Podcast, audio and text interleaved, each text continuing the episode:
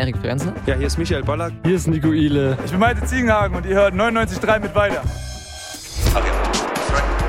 99.3 Radio mit weiter. Der Sportplatz.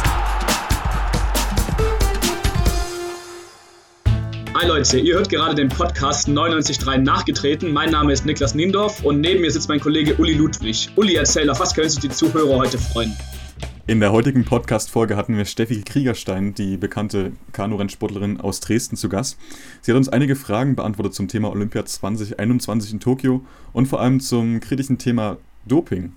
Außerdem hat sie zum Schluss auch nach den König Fußball attackiert. Ja, und was nicht zu vergessen ist, sie hat unsere traditionelle Schnellfragerunde beantwortet und hat uns erklärt, warum sie mehr auf tiefe Gespräche als auf Musik vor dem Start steht. Also, falls ihr darüber mehr erfahren wollt, hört rein.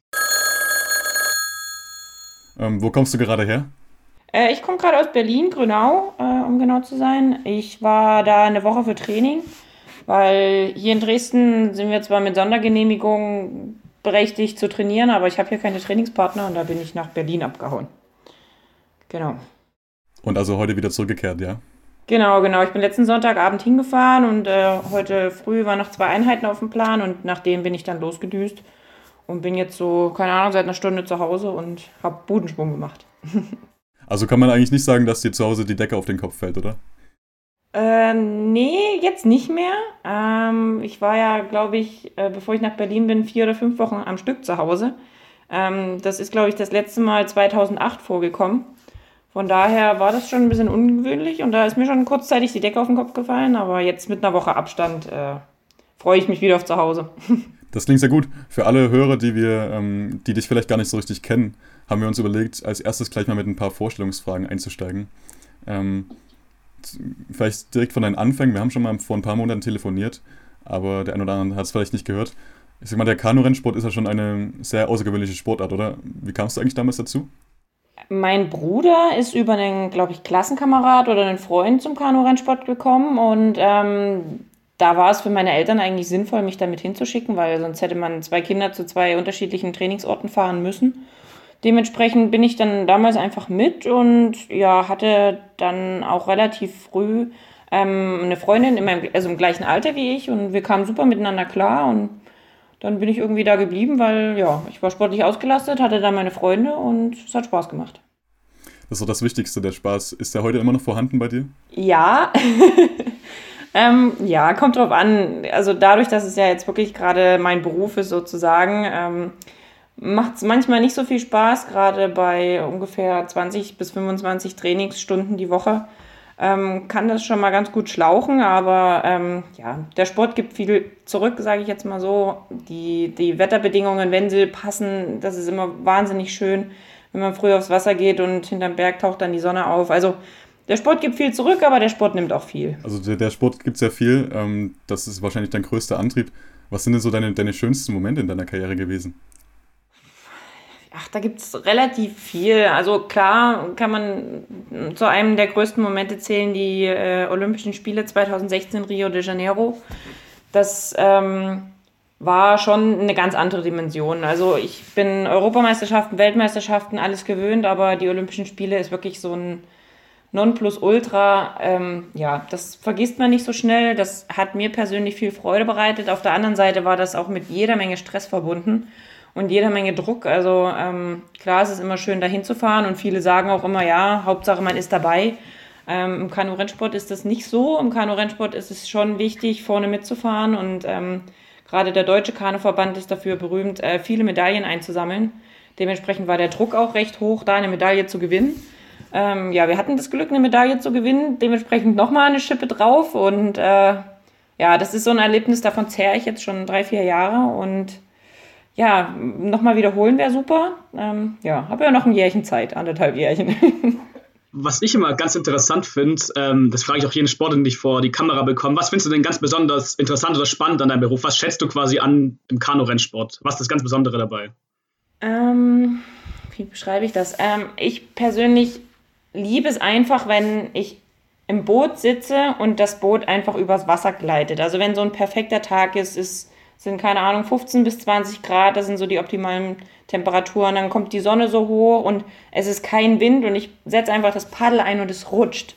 Und es ist halt wirklich, ja, ich vergleiche es mal mit wie so eine Art Meditation. Es ist einfach, keine Ahnung, man fühlt sich wohl, am Ende tut vielleicht auch mal kein Muskelweh zur Abwechslung und es rutscht und läuft einfach, keine Ahnung, links zwitschert ein Vogel, rechts hörst es plätschern und ja, es ist halt wie so eine Meditation und das äh, gefällt mir besonders doll, sag ich mal so. Ähm, ja, das kann man so grob beschreiben. Also als Mann, als normaler ähm, Typ, der jetzt nicht so Sport profimäßig betreibt, ähm, habe ich trotzdem manchmal das Gefühl gehabt, gerade während der, der, des Shutdowns aktuell, dass man am Ende eines Tages richtigen Sportentzug hat. Dir geht es doch bestimmt sicherlich noch extremer, oder? Bei mir war das ein bisschen anders. Also wir sind ähm, ja aus dem Trainingslager aus Portugal gekommen, beziehungsweise mussten kurzzeitig abreisen oder kurzfristig abreisen. Wir haben 16.30 Uhr äh, das Kommando bekommen, alles einpacken und sofort zurück, ähm, weil es hieß, ähm, in ein oder zwei Tagen ist Shutdown, man kommt nicht mehr rein, man kommt nicht mehr raus, die Flieger gehen nicht mehr. Dementsprechend haben wir innerhalb von einer Stunde alles zusammengepackt und sind äh, dann nach Hause geflogen. Ähm, bis zu dem Zeitpunkt war, stand fest, okay, nationale Qualifikation, Olympia-Qualifikation, Olympia. Also wir waren auf einem Trainingsstand, der wirklich 1000 Prozent bedeutet hat. Ähm, dann kam ich nach Hause, es waren alle Vereine zu, ich hatte keine Trainingspartner, kein Kraftraum, nichts und wurde einmal sozusagen aus dem Zug geschmissen. Einfach mal von, keine Ahnung, 1000 auf 0 abgebremst. Ähm, mein Körper war total durcheinander, weil ja, man ist ja natürlich dann ein bisschen was anderes gewöhnt. Und wir haben dann versucht, von Tag zu Tag so ein bisschen Sport zu machen, ähm, ohne Ziel, ohne Koordination, ohne Trainingsplan. Ähm, von daher war man gut ausgelastet, aber irgendwie auch anders. Also das Schlimmste ist halt, wenn man wirklich 1000 Prozent trainiert, abgebremst wird und dann irgendwie trainiert. Und das war für mich katastrophal. Also ich durfte und musste mich bewegen, aber der Körper, der hat das irgendwie nie ganz verstanden, was er jetzt machen soll. Dementsprechend war ich gut ausgelastet, aber ja, so orientierungslos war das dann irgendwie nichts Halbes und nichts Ganzes. Ja, ich, ich ähm, interessantes Thema, über das wir dann unbedingt noch reden müssen, gerade Olympia. Letzte Frage nur zu deiner Vorstellung noch. Ähm, du studierst ja aktuell mit weiter äh, an der Fakultät Medien. Noch ein paar Jahre wahrscheinlich, ja. wie, wie, kommst du das, denn das überhaupt alles unter einen Hut? Ah, keine Ahnung. Also ich weiß es wirklich nicht. Ähm, ähm, ich habe jetzt äh, das Glück durch die Verschiebung der Olympischen Spiele, dass ich diese Semester wieder ein bisschen mehr studieren kann und darf. Ähm, habe mir drei Kurse aktuell vorgenommen und ähm, jetzt, wo wieder das Training angezogen wird, frage ich mich auch, wie ich das immer hinkriege. Aber ja, irgendwie ist es zu schaffen. Also man macht halt früh drei, vier Stunden Sport, dann versucht man Mittag zu essen, dann macht man zwei Stunden Uni, dann macht man nochmal drei, vier Stunden Sport und dann versucht man abends so halb im Delirium noch irgendwas in den PC zu tippen. Ähm, es bedarf sehr viel Koordination, sehr viel Selbstdisziplin und ähm, ja, ab und zu muss halt mal ein Sonntag auch herhalten, leider. Ähm, das ist so ein bisschen mein einziger freier Tag in der Woche, aber ja, ich verbringe ihn gern mit Uni. Es macht mir wahnsinnig Spaß und es ist ja auch was fürs Leben. Auf jeden Fall. Das ist wahrscheinlich schwierig zu beantworten, jetzt gerade in diesen ganz besonderen Zeiten, aber könntest du mal so für die Zuhörer zusammenfassen, wie ein ganz typischer Tag bei dir aussieht, was vielleicht mal wiederkehrende Elemente sind? Äh, ein typischer Tag. Um, ja, jetzt, äh, ich nehme mal so einen Corona-Tag, weil, ähm, also normalerweise hätten wir 7.15 Uhr Trainingsbeginn. Ähm, aufgrund von Corona haben wir das auf, um 8 geschoben. Also Corona ist nicht immer was Schlechtes, diesen Punkt mal was Gutes. Ähm, wir fangen um 8 mit Training an, ähm, meistens mit einer Wassereinheit. Das dauert so eine Stunde ungefähr, sind so 12 bis 15 Kilometer, die wir lang vor uns hin paddeln, kann man mit so einem Ausdauerlauf ein bisschen vergleichen. Dann ein kurzes Päuschen, dann geht es meistens in den Kraftraum für eine Stunde, anderthalb Stunden, äh, wo wir verschiedenste Kraftprogramme machen. Dann geht es nach Hause oder je nachdem, manchmal habe ich auch noch Physiotherapie, dann zur Physiotherapie. Ja, wenn ich zu Hause bin, Mittag kochen, ein bisschen versuchen, Energie zu tanken und dann setze ich mich meistens an die Uni. 15 Uhr geht es dann wieder weiter mit Training, da geht es dann noch mal eine Einheit aufs Wasser, auch nochmal für eine Stunde, anderthalb und in der vierten Einheit ist ja, man nennt es Regeneration, aber meistens ist es so eine Stunde Lauf oder nochmal Stabi-Training, Dehnung oder sonstiges, also nochmal um den Körper ein bisschen zu lockern, lockern in Anführungszeichen. Genau, und dann nach Hause, Abendbrot essen, hoffentlich keine Uni mehr machen und dann ja, falle ich um neun, um zehn ins Bett und das gleiche dann am nächsten Tag wieder. Es bleiben also nach wie vor stressige Tage. ja, also ich habe das Glück, ähm, aktuell, wir haben, das nennt sich zweieinhalb Tagesrhythmus, also ich habe den Mittwochnachmittag und den Samstagnachmittag frei, beziehungsweise auch den Sonntag komplett frei. Ähm, Im Trainingslager sieht es dann aber dementsprechend anders aus, da ist dann zwar halb frei ab und zu, aber nie ganz frei. Klingt sehr, sehr extrem, ähm, ähm, wenn ich kurz einhaken darf. Ähm, du gehst früh trainieren in den Kraftraum, dann gehst du kurz was mit zum Mittagessen, machst vielleicht noch ein bisschen Uni, dann geht es wieder auf die, die Strecke, ähm, wirklich nur Sport, Uni, Essen. Bleibt überhaupt nochmal manchmal Zeit für, so für deinen Kopf, für Freiraum, mal eine Runde spazieren gehen oder kriegst du das auf dem, auf dem Wasser?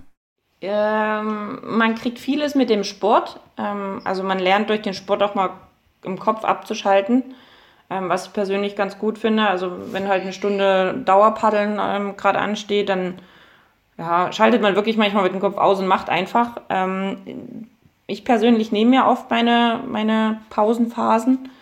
Ähm, das sieht dann halt leider mal so aus, dass die Uni dann ein bisschen zu kurz kommt.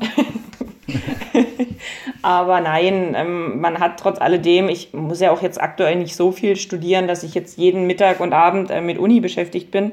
Zum Glück bin ich auch ein bisschen clever im Kopf, das geht relativ schnell mit der Uni bei mir. Ähm, dann trifft man sich schon einmal mit Freunden, also aktuell nicht, aber ähm, man versucht dann schon so ein bisschen was anderes zu machen. Ähm, die Uni aber persönlich ist gerade so ein Thema, das lenkt extrem ab von, vom Sport. Also wenn man den ganzen Tag nur Sport vor Augen hat, wird man auch körre. Deswegen ist es so zwischendurch mal eine Stunde Uni machen auch nicht doof, weil vom Kopf her das halt komplett mal was anderes ist. Ähm, also ich lerne sozusagen mit Sport oder mit Uni mal abzuschalten. Also ich switche sozusagen zwischen zwei Leben hin und her und das ist eine Art Abschalten. Klingt sehr, sehr gut. Genau, ich wollte bloß ansprechen, dass du ja schon vorher kurz jetzt erwähnt hast, dass ähm, die zweite nationale Olympia-Qualifikation in Duisburg gewesen wäre, Mitte April. Jetzt aber erstmal Pause angesagt. Wie ärgerlich war es denn im ersten Moment, als du das erfahren hast, dass du quasi mitten herausgerissen wirst aus der Saison jetzt?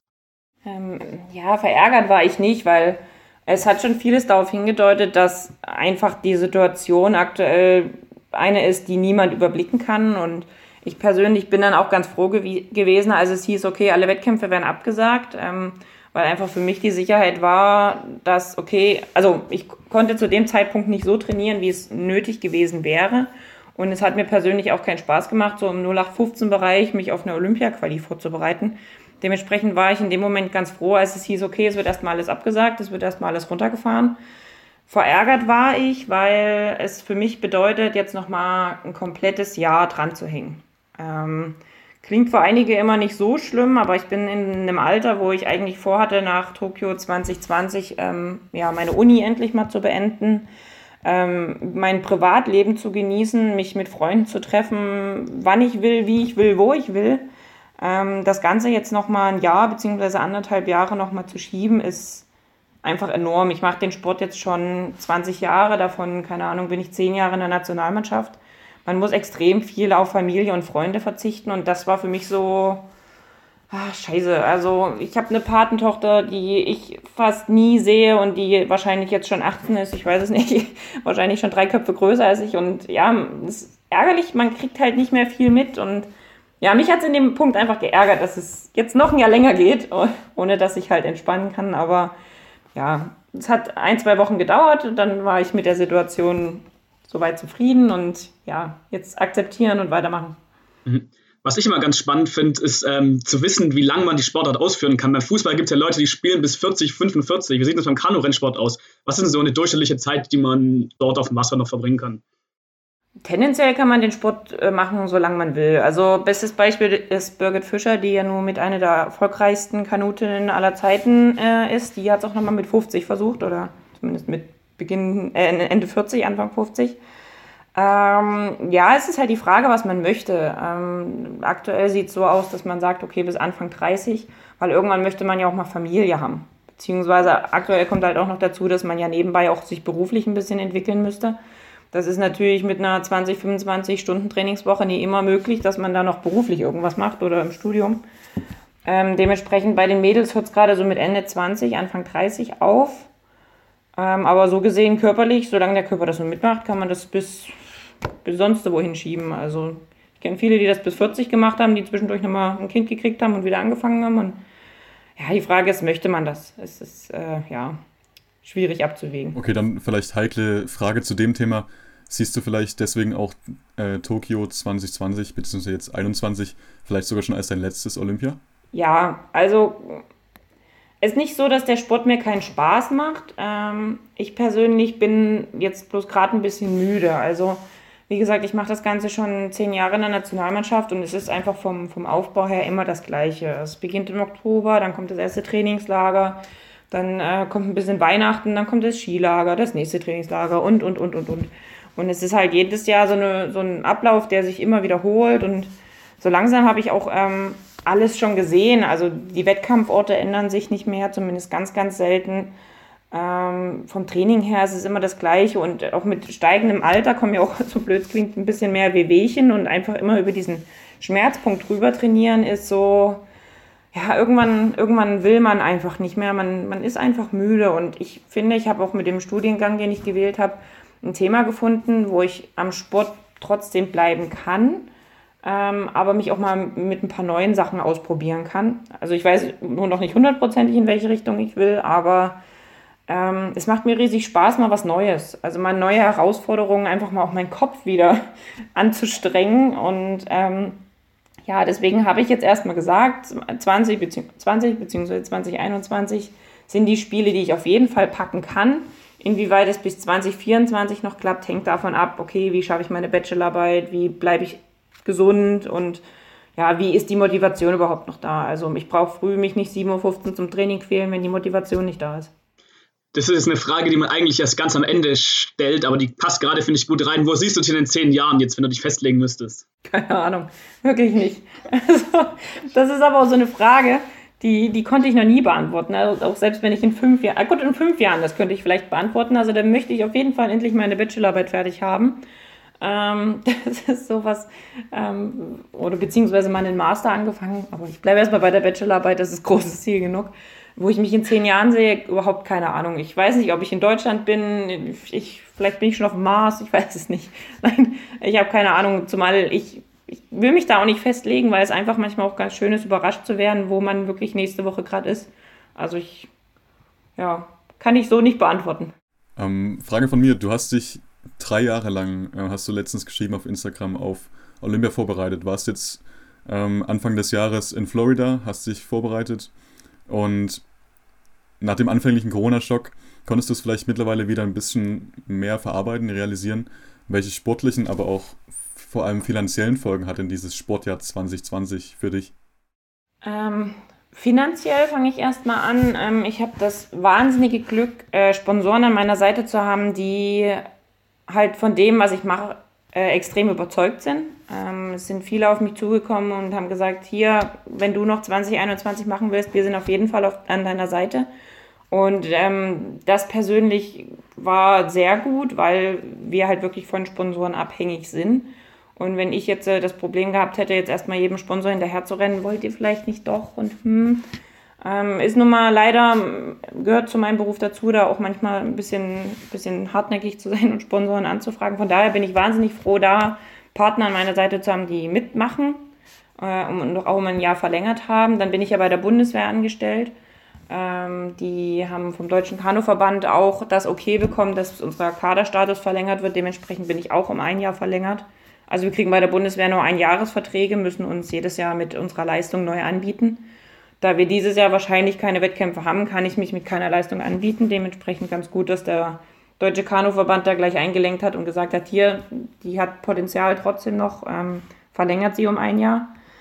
Ja, sportlich werden wir sehen, wie es weitergeht. Ähm, vom Deutschen Kanuverband gibt es verschiedenste Pläne, wie die Saison gestaltet wird. Ähm, es ist eine WM aktuell geplant, ich glaube im September. Ähm, und auf die wird jetzt erstmal hintrainiert mit unserem System, was wir da jedes Jahr haben. Ähm, unabhängig, ob die WM stattfindet oder nicht, wird an dem Wochenende ein Wettkampf sein. Der wird dann irgendwo ausgetragen.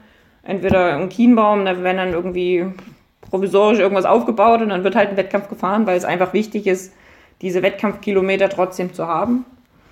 Ähm, also sportlich gesehen ist es da gerade sehr viel Improvisationstalent gefragt und ja, aber wir versuchen eine grobe Struktur, einen groben Plan zu haben. Von daher ist es erstmal aktuell nicht mega kacke. Lass uns mal auf eine andere, ein anderes heikles Thema zu sprechen kommen, was auch zurzeit in sehr vieler Munde ist. Und zwar hat der Experte Hajo Seppelt ähm, Ende März im Sportschau-Podcast die aktuelle Situation in Freifahrtschein für Doper genannt, da zum Beispiel Kontrollen nur eingeschränkt durchgeführt werden könnten. Außerdem könnte es laut ihm auch passieren, dass aktuell gesperrte Sportler 2021 wieder bei Olympia dabei sein dürfen. Wie hoch schätzt du denn persönlich die Gefahr von Doping für deinen Sport ein?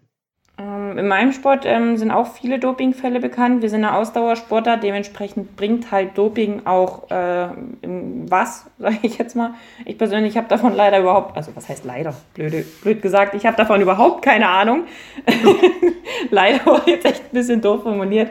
Ähm, meine letzte Dopingkontrolle ist wirklich schon ziemlich lange her und ich habe auch gehört, dass in vielen Ländern die Dopingkontrollen schon sehr, sehr lange aufgrund von Corona nicht mehr stattfinden.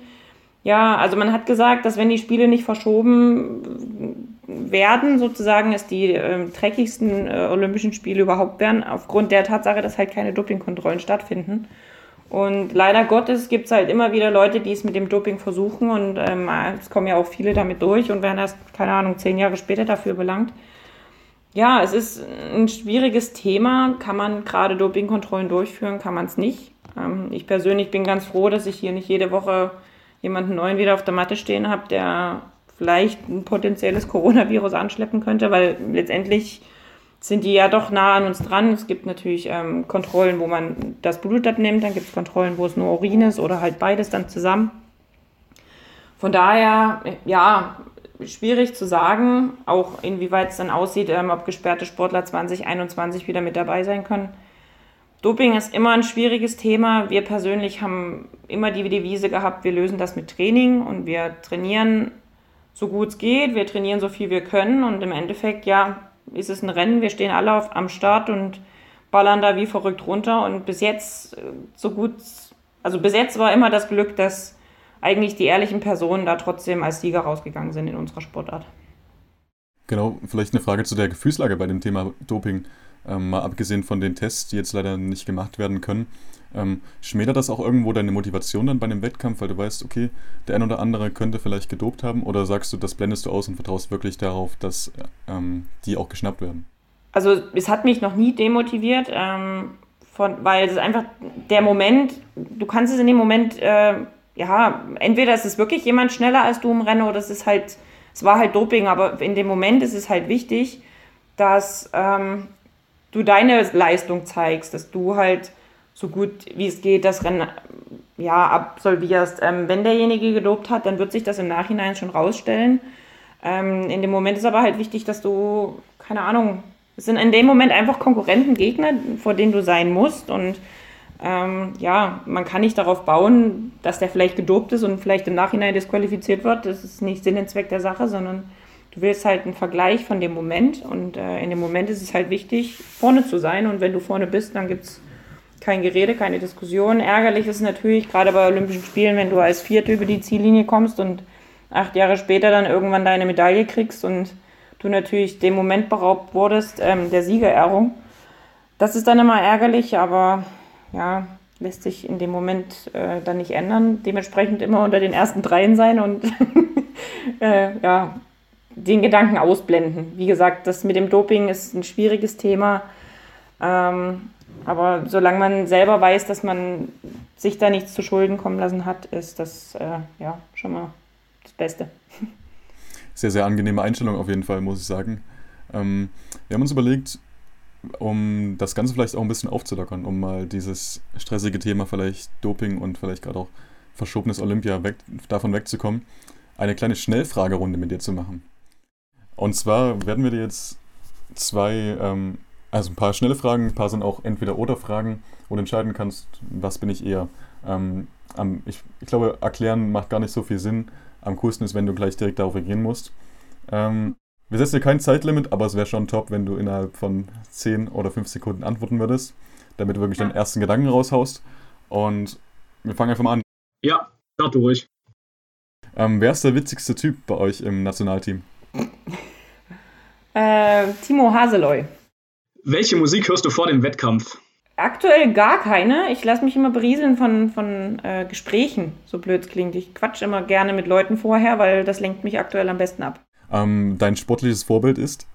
Ich habe keins. Ich äh, versuche, das Beste aus mir zu machen und nicht äh, mich an Leistungen anderer zu orientieren. Ein Leben ohne Kanu-Rennsport wäre für mich wie? Ich habe keine Ahnung. Ich habe es mir oft vor, also versucht vorzustellen, aber wie gesagt, ich mache das schon 20 Jahre. Ich, ich glaube, es wäre nicht sinnvoll.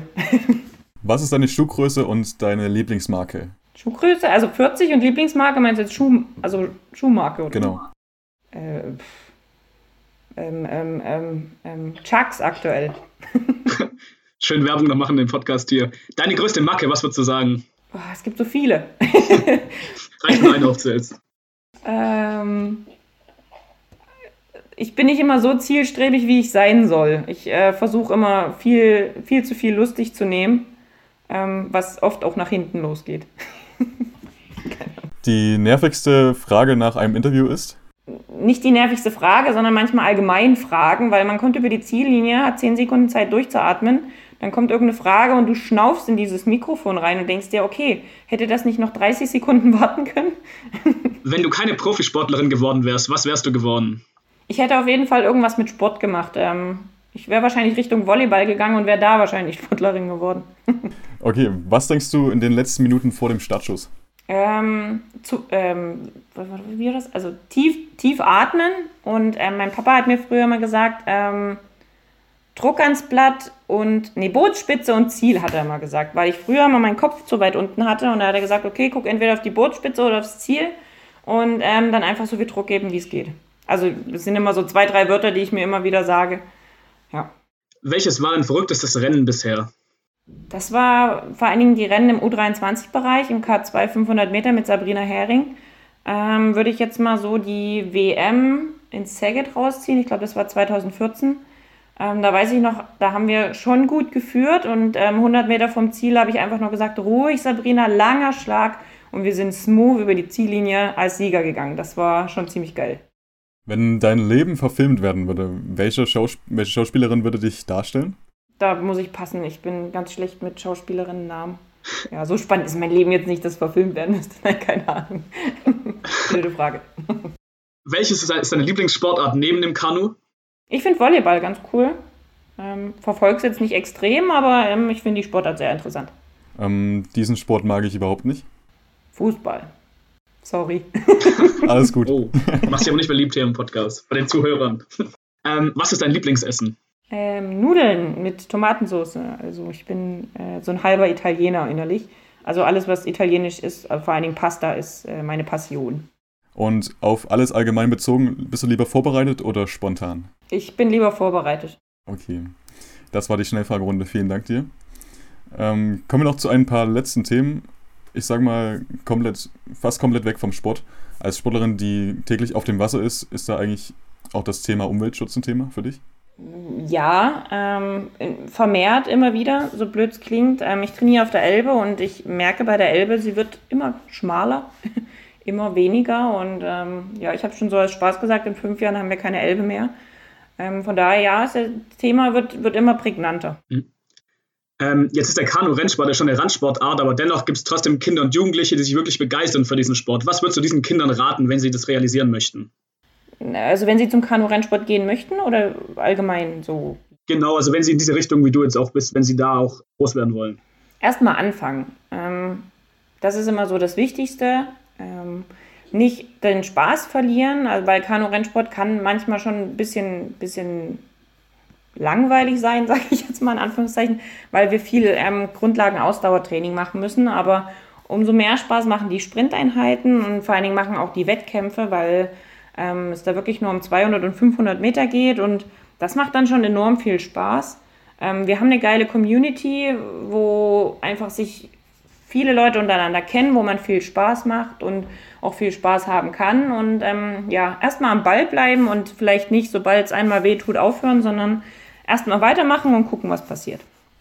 Und was ist deiner Meinung nach das, das vielleicht prägnanteste am Kanu-Rennsport, was die Leute zieht? Mm, ich glaube, manchmal die Optik. Ähm, Gerade so ein 200-Meter-Sprint kann am Start schon ziemlich cool aussehen, wenn da ähm, wirklich die geballte Kraft äh, ans Paddel gebracht wird, das ins Wasser gehauen und ähm, dann Wasser spritzt. Also so Sprints sind schon, wo man sagt, ähm, sind schon ein guter Hingucker. So blöd es klingt auch bei den Männern, ähm, weil die einfach wirklich brutale Kraft ans Blatt bringen können. Das kann schon echt super aussehen. Bei Frauen natürlich auch, aber die ähm, haben meistens nicht so viel Bums an der Kelle. Aber so ein 200-Meter-Sprint, das ist schon, kann man sich schon auf jeden Fall mal anschauen. Ähm, Im Hinblick auf diesen Sprint, ähm, bist du stark? Würdest du es auf deine, als deine Stärke bezeichnen? Also im Vergleich zu anderen, vor allem Mädels aus der Mannschaft, bin ich nicht gerade unbedingt die Stärkste. Ich mache es mit sehr viel Wassergefühl weg und mit sehr viel Gefühl fürs Mannschaftsboot. Ähm, ich habe da irgendwie so ein, so ein kleines Talent für. Ähm, aber kräftetechnisch bin ich so, ja, bin okay. Also im Vergleich zu, einem, zu einer Otto-Normalfrau bin ich wahrscheinlich äh, deutlich stärker, aber im Vergleich zum Team, ja, bin ich so in der Mitte, vorderes Drittel vielleicht. Bedeutet auch, du, du gehst nicht ganz so gerne in den Kraftraum dann, oder wie? Nee, irgendwie nicht. Also es gibt so Wochen, da habe ich richtig Spaß dran und gehe gerne in den Kraftraum, aber dann gibt es wieder so Wochen, da oh, ist es wirklich sehr zäh. Ähm, ja, aber es gehört dazu und ähm, von daher ist es schon okay. Was auch mal eine Frage ähm, ist, die gern gestellt wird, wirst du auf der Straße erkannt? Sprechen dich manchmal Leute an, wollen ein Autogramm haben? Also ganz, ganz selten. Ähm, das Lustige ist, ähm, ich bin wieder in die Gegend zurückgezogen, wo ich aufgewachsen bin. Da trifft man immer noch mal ab und zu ein paar alte Klassenkameraden oder alte Nachbarn oder sowas, die sprechen einen dann schon drauf an. Ähm, ja, es kommt hier und da mal vor in Vereinen, dass man angesprochen wird. Gerade jetzt in Berlin wurde ich jetzt wieder angesprochen. Ähm, die erkennen einen dann schon in der Kanuszene, aber so außerhalb des Sports ganz selten. In Dresden vielleicht noch eher als in anderen Städten weil wir halt ähm, also auch ein Stipendium von der Stadt Dresden haben und dementsprechend auch ab und zu mal für Veranstaltungen mit eingeladen werden. Aber ja, also ist nicht sehr glamourös, sondern ich bin eigentlich ein Otto-Normalmensch. Okay, in Bezug darauf, dass du eine Persönlichkeit des öffentlichen Lebens bist und gleichzeitig in Sachen Umweltschutz immer wieder siehst, wie die Elbe schmaler wird, inwieweit kannst du dich denn da dafür einsetzen? Ja, wie gesagt, äh, schwieriges Thema. Ähm, wie, wie beschreibe ich das auch? Ähm, ich persönlich versuche mich da eigentlich immer ein bisschen rauszuhalten, auch mit meiner Meinung, ähm, da das auch mal gut nach hinten losgehen kann. Ähm, Gerade auch so, was äh, politische Situationen anbelangt und sowas, ähm, ist es manchmal als kleiner Sportler ein bisschen besser, mit Meinungen zurückzuhalten und ähm, da nicht groß auf die Kacke zu hauen. Aber wenn ich gefragt wäre, was los ist oder was mich stört, dann antworte ich natürlich auch. Ähm, ich persönlich weiß aber aktuell nicht so richtig, wie ich mich extrem dafür einsetzen könnte, dass die Situation besser wird. Ähm, natürlich versuche ich aufmerksam zu machen, gerade auf die niedrigen ähm, Elbepegel oder ja, allgemein macht man sich ein bisschen Sorgen, wenn es ähm, ja, natürlich drei Wochen wieder ohne Regen ist. Aber ja, ist, ist halt schwierig. Ich bin zwar eine Person des öffentlichen Lebens, ähm, weiß aber nicht so richtig, ob ich was ausrichten kann. Ähm, dementsprechend äh, bin ich gerne zu Gesprächen bereit, ähm, will aber da jetzt auch nicht extrem äh, einen auf Moralapostel machen oder extrem da Leute kritisieren und beschuldigen, zumal ich da auch nicht äh, im Thema drin stecke. Mhm. Du hast gerade schon angesprochen, ähm, hast du früher vielleicht schon mal schlechte Erfahrungen damit gemacht, als du deine Meinung ein bisschen breiter in die Öffentlichkeit getragen hast? Nein, aber es gibt äh, viele Beispiele, wo es halt wirklich nach hinten losgegangen ist. Und äh, es gibt nicht viele Sportler, vor allen Dingen aus Randsportarten, die da extrem mit ihrer Meinung ähm, auf positiven Zuspruch getroffen sind. Ähm, so ein Robert Harting kann das natürlich ein bisschen äh, anders gestalten. Der ist auch schon von der Person eine ganz andere gewesen. Er konnte da wirklich auf den Putz hauen.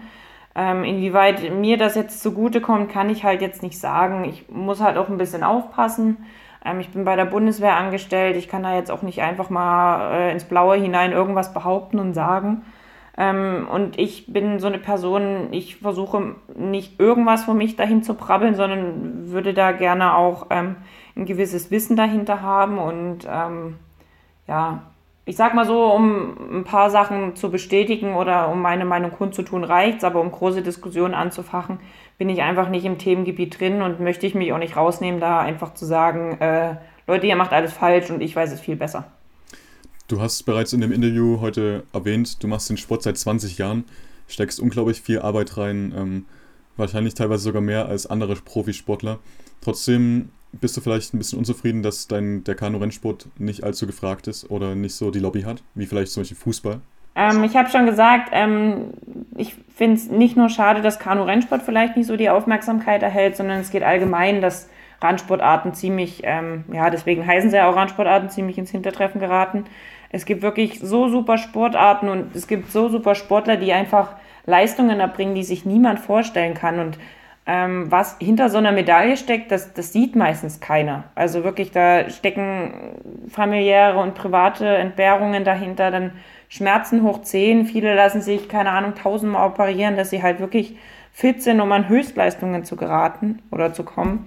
Und das ist halt wirklich, das beleuchtet niemand. Und das ist dann immer wieder schade, wenn man einfach die Sportberichterstattung sieht und ja, dann wird gezeigt, wie, keine Ahnung, Dynamo Dresden sein erstes äh, Spiel draußen auf Ra äh, sein erstes Training draußen auf dem Rasen absolviert. Oder keine Ahnung, während irgendjemand schon wieder auf der anderen Seite der Erdkugel in einer Randsportart vielleicht Weltmeister geworden ist und schon wieder zehnmal seine persönliche Bestleistung erbracht hat. Und das ist einfach so ein, so ein Unding, dass es da einfach kein Gleichgewicht gibt und auch keine Vorschriften gibt, dass man sagt, okay, man macht vielleicht 50% Fußball und 50% die anderen oder man macht halt mal nur 25% Fußball und 75% Randsportarten. Es gibt so viele Wettkämpfe und so viele Höhepunkte, vielleicht jetzt nicht gerade aktuell, aber es gibt halt wirklich so viel zu berichten und es ist halt nicht nur Fußball, es gibt noch tausend andere Sportarten. Finde ich persönlich ein bisschen ungerecht und es gibt immer wieder Leute, die mich darauf auch ansprechen, warum das so ist, dass das doch nicht sein kann und dass sie darüber auch sehr empört sind. Ich persönlich kann da nichts machen. Ich kann nur gucken, dass ich kurz vor einer Europameisterschaft oder von der WM da die Presse ranhole und sage, hier Leute, dann und dann passiert das, dann und dann passiert das, bringt da und da einen Artikel raus und ja, das ist das Einzige, was ich machen kann. Wie gesagt, ich finde es sehr schade, aber ich bin halt leider auch kein Fußballfan, sondern eher dadurch auch eher ein Fußballgegner geworden. Ähm, ja, könnte man auf jeden Fall verbessern. Wie siehst du, weil du es gerade angesprochen hast, die öffentliche Debatte darüber, dass im Fußball jetzt es weitergehen soll ab Anfang Mai? Hast du auch eine Meinung zu? Findest du das auch fahrlässig? Nicht fahrlässig, ich finde es einfach wieder ein bisschen extrem, wieso König Fußball wieder Ausnahmegenehmigung hoch 10 bekommt. Ähm, es gibt viele andere Sportarten, die ihre Saison vorzeitig beenden mussten. Thema Handball, Volleyball, keine Ahnung, es gibt so viele Sportarten, die jetzt gesagt haben, okay, wir müssen das jetzt cut, also Schluss machen, wir können es nicht verantworten, allein weil es eine Kontaktsportart ist. Ja, beim Fußball findet man jetzt plötzlich wieder irgendwelche Sachen, Ausnahmegenehmigungen. Ja, verstehe ich persönlich nicht so, finde ich auch persönlich ein bisschen ungerecht, zumal wirklich noch viele Sportler nicht mal annähernd äh, ihre Trainingsstätten wieder betreten dürfen und ähm, die Fußballer dürfen jetzt sogar schon wieder Spiele machen. Also ich weiß es von einigen Schwimmern, die dürfen seit Wochen nicht in die Schwimmhalle. Ähm, ich persönlich habe zwar eine Sondergenehmigung, darf aber an und für sich meine Trainingsgeräte und meine Ortschaften auch nicht so einfach nutzen, sondern muss halt sehen, es muss Mindestabstand gehalten werden, desinfiziert. Ich dürfte rein theoretisch keine Mannschaftsboote fahren, weil das nicht diesen 1,52 Meter Abstand betrifft. Ja, aber beim Fußball dürfen sie sich gegenseitig wieder über den Rasen schubsen. Also ich brauche hier 10.000 Sondergenehmigungen und König Fußball brauchst halt nicht. Ja, aber mir war das auch irgendwie klar, dass das so kommen muss, weil Fußball einfach äh, eine Wirtschaftsmacht ist, die wahrscheinlich das Land auch braucht, beziehungsweise der, der Fußball braucht. Scheiß drauf, dass eine zweite Handball-Bundesliga wahrscheinlich genauso vorm finanziellen Ruin steht oder Volleyball. Das ist denen erstmal Wurst, aber ja gut, ähm, ich weiß nur, dass wenn das jetzt so weitergeht, ich habe schon mit vielen Sportlern gesprochen, es wird auf jeden Fall gut Gegenwind geben, weil es einfach nicht sein kann, dass es da auch schon wieder diese, dieses Ungleichgewicht gibt. Ja, schwierig, sehr, sehr schwierig. Wie gesagt, ich bin nicht begeistert, aber ja, wenn es zur allgemeinen Erheiterung der Bevölkerung beiträgt, dann soll man bitte ein Fußballspiel machen. Dann ist es so, ja, gerecht ist es definitiv nicht. Ich sag mal, das ist ja auf jeden Fall ein Thema, was man mal ansprechen muss. Ähm, kannst du denn schon einen kleinen Einblick geben, was ist denn da für Gegenwind geplant? Oh, oh Gott, also riesige Debatten sind da jetzt nicht geplant oder Demos oder irgendwas. Ich weiß nur, dass ähm, sich jetzt schon viele darüber sehr empört haben, dass es nicht sein kann. Und ähm, ja, wir haben nicht viele Plattformen, wo wir uns ähm, präsentieren können, aber ich habe schon gehört, dass dann ja dementsprechend auf Instagram halt doch mal ein, zwei Leute mehr ihren Mund aufreißen, als es äh, sonst nicht der Fall ist. Also da werden dann schon ein paar Leute mehr dazu sagen. Auch vielleicht Sportgrößen aus Randsportarten, die ein bisschen mehr zu sagen haben. Und ja, wir Randsportarten versuchen uns dann bestimmt zu bündeln und mal zu sagen, hier Leute, das geht jetzt wirklich nicht. Aber ich habe heute schon gehört, die ersten Corona-Tests in der Fußball-Bundesliga sind wohl positiv. Also vielleicht schießen sie sich sogar selber mit ins Bein. Ja, König Fußball. sehr, sehr schönes Schlusswort.